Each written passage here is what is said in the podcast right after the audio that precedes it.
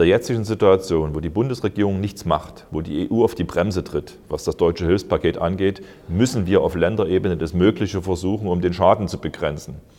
Weil irgendwann kommen hoffentlich auch die Bundesgelder, irgendwann ist sicherlich auch eine Einsicht da, dass die Sanktionspolitik nicht durchhaltbar ist. Dann werden wir eine Stabilisierung haben, aber bis dahin dürfen wir nicht zulassen, dass unsere Wirtschaft einen Bach runtergeht und dass unsere Menschen hinterher zu 80 Prozent Sozialhilfeempfänger geworden sind.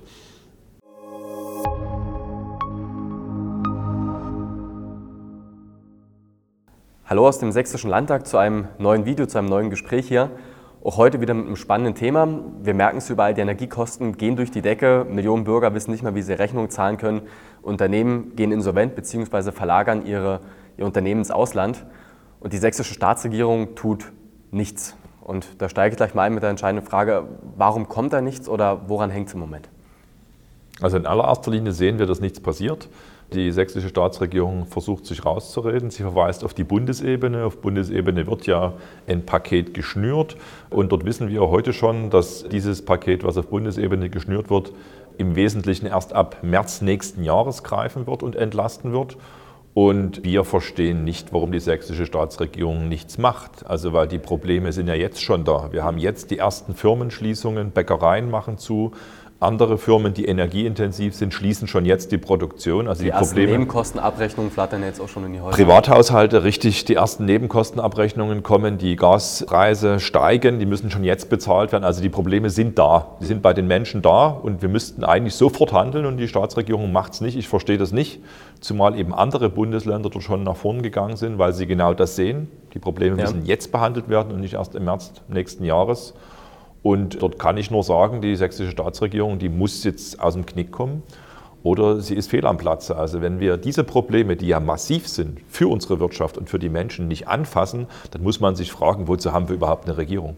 Ähm, sie haben gerade schon die anderen Bundesländer angesprochen, die jetzt schon eher ins Handeln gekommen sind. Was für Länder sind denn das und was wird denn da konkret gemacht, um die Bürger zu entlasten in der jetzigen Situation? Unser Nachbarland Brandenburg hat gerade ein Hilfspaket über 2 Milliarden Euro beschlossen, landeseigenes Geld. Auch Bayern hilft eine Milliarde Euro für Handwerker und kleine Gewerbetreibende. Niedersachsen hat ein eigenes Hilfspaket über eine Milliarde und auch Mecklenburg-Vorpommern, Schleswig-Holstein, überall gibt es schon Hilfspakete. Und wenn ich ins Ausland schaue, da ist es noch extremer. Frankreich, Österreich, dort gibt es schon Energiepreisdeckel, die jetzt schon greifen, also die jetzt schon die Bürger ja. entlasten. Also es geht viel schneller, wenn der politische Wille da ist. Und an dem politischen Willen, das umzusetzen, darf ja zumindest gezweifelt werden. Sie haben ja jetzt als AfD-Fraktion ein Sonderplenum beantragt gehabt, wo es genau um das Thema ging, ein Hilfspaket äh, zu machen, um die Bürger zu entlasten. Wie waren da die Reaktionen im Parlament, auch gerade von Regierungsparteien von CDU und Grünen, auf Ihr Sonderplenum da? Ja, das ist richtig. Die AfD hat eine Sondersitzung des Sächsischen Landtages beantragt, damit wir hier in Sachsen schnell ein sächsisches Hilfspaket bekommen, mit dem wir sofort helfen können. Die zwei Hauptbestandteile waren einmal 1000 Euro für jeden sächsischen Haushalt, damit eben schnell eben jetzt auch die wachsenden Energiekosten aufgefangen werden bis Dezember. Dann gibt es ja die erste Hilfe vom Bund. Und zwei Milliarden Euro für sächsische Unternehmen, die jetzt aufgrund der gestiegenen Energiekosten pleite gehen, Leute entlassen müssen. Das waren die beiden Hauptforderungen und die waren auch seriös untersetzt. Also wir haben nicht nur gesagt, wir wollen Geld haben, sondern wir haben auch gesagt, wo es herkommt. Dort gibt es erstmal zwei Hauptquellen. Das eine ist der Freistaat Sachsen, schwimmt gerade im Geld durch die Inflation, extrem hohe Steuereinnahmen, die könnten zurück an die Bürger. Und das Zweite ist, wir haben aus dem Corona-Hilfsfonds immer noch eine Kreditermächtigung von zwei Milliarden Euro, die noch nicht in Anspruch genommen ist und die meiner Meinung nach auch nicht gebraucht wird für Corona, könnten wir jetzt einsetzen. Also der Freistaat Sachsen hat das Geld, um schnell zu helfen und könnte es machen. Und trotzdem ist unser Paket abgelehnt worden. Was mich erschrocken hat dabei, sind die Reaktionen der anderen Parteien gewesen, weil die Problematik in unserem Land ist lächerlich gemacht worden.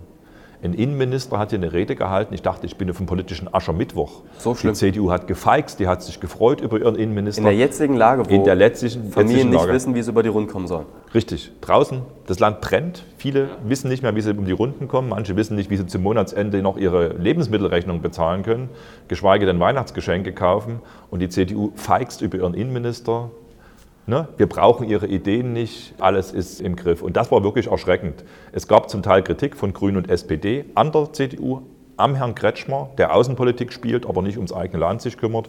Aber die gesamte Atmosphäre war eben eher wie auf dem politischen Aschermittwoch und das angesichts der Lage unseres Landes. Also ich frage mich da gerade wirklich, was schlimmer ist, eine CDU, die im Parlament feigst, während das Land draußen brennt, oder eine Regierung, die es überhaupt nicht schafft, Hilfspakete auf den Weg zu bringen, um die Bürger zu entlasten. Aber selbst wenn ähm, Ihr Antrag jetzt angenommen worden wäre mit den 1000 Euro, was ja erstmal ein guter Schritt wäre, um die Bürger jetzt direkt und schnell zu entlasten, das kann ja nicht die Lösung des Gesamtproblems sein, weil die Energiekrise wird uns ja die nächsten Jahre und Monate wahrscheinlich noch begleiten. Und der Staat kann ja jetzt nicht äh, jeden Monat da Geld ausschütten. Das funktioniert ja nicht. Also man muss ja schon an die Ursachen rangehen. Absolut richtig. Die Hilfspakete sind Symptombekämpfung. Wir müssen an die Ursachen ran und die Ursache ist der Wirtschaftskrieg gegen Russland. Es ist ja nicht der Krieg zwischen Russland und der Ukraine, der unsere Energiepreise nach also oben treibt. ARD und ZDF schon. Ja, ja, das, ist ja, das sind ja auch Regierungsmedien. Nee, es ist der Wirtschaftskrieg, den die deutsche Regierung und die EU gegen Russland führen. Diese Verweigerung von Russland, billige Rohstoffe zu kaufen, führt dazu, dass die Preise so hoch sind. Und an die Ursache müssen wir ran. Und das schaffen wir nur, sage ich mal, wenn wir uns aus der Hörigkeit gegenüber der USA lösen.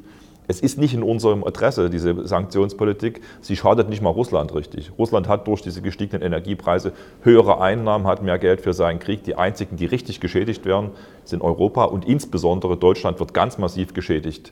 Das entspricht ein Stück weit auch der Strategie der USA, Deutschland zu schädigen. Das wissen viele nicht, aber das ist ja sozusagen die erklärte Strategie der USA, zwischen Deutschland und Russland einen Keil zu treiben. Das gelingt momentan sehr gut, weil unsere eigene Regierung das mitmacht. Also wenn wir dort nicht rangehen, dann wird die Symptombekämpfung, die wir jetzt machen mit Hilfspaketen, irgendwann dazu führen, dass wir gar kein Geld mehr haben, dass die Inflation zu hoch ist, dass kein Hilfspaket das mehr auffangen kann. Also da müssen wir ran. Trotzdem, ich bleibe dabei, in der jetzigen Situation, wo die Bundesregierung nichts macht, wo die EU auf die Bremse tritt, was das deutsche Hilfspaket angeht, müssen wir auf Länderebene das Mögliche versuchen, um den Schaden zu begrenzen. Weil irgendwann kommen hoffentlich auch die Bundesgelder, irgendwann ist sicherlich auch eine Einsicht da, dass die Sanktionspolitik nicht durchhaltbar ist.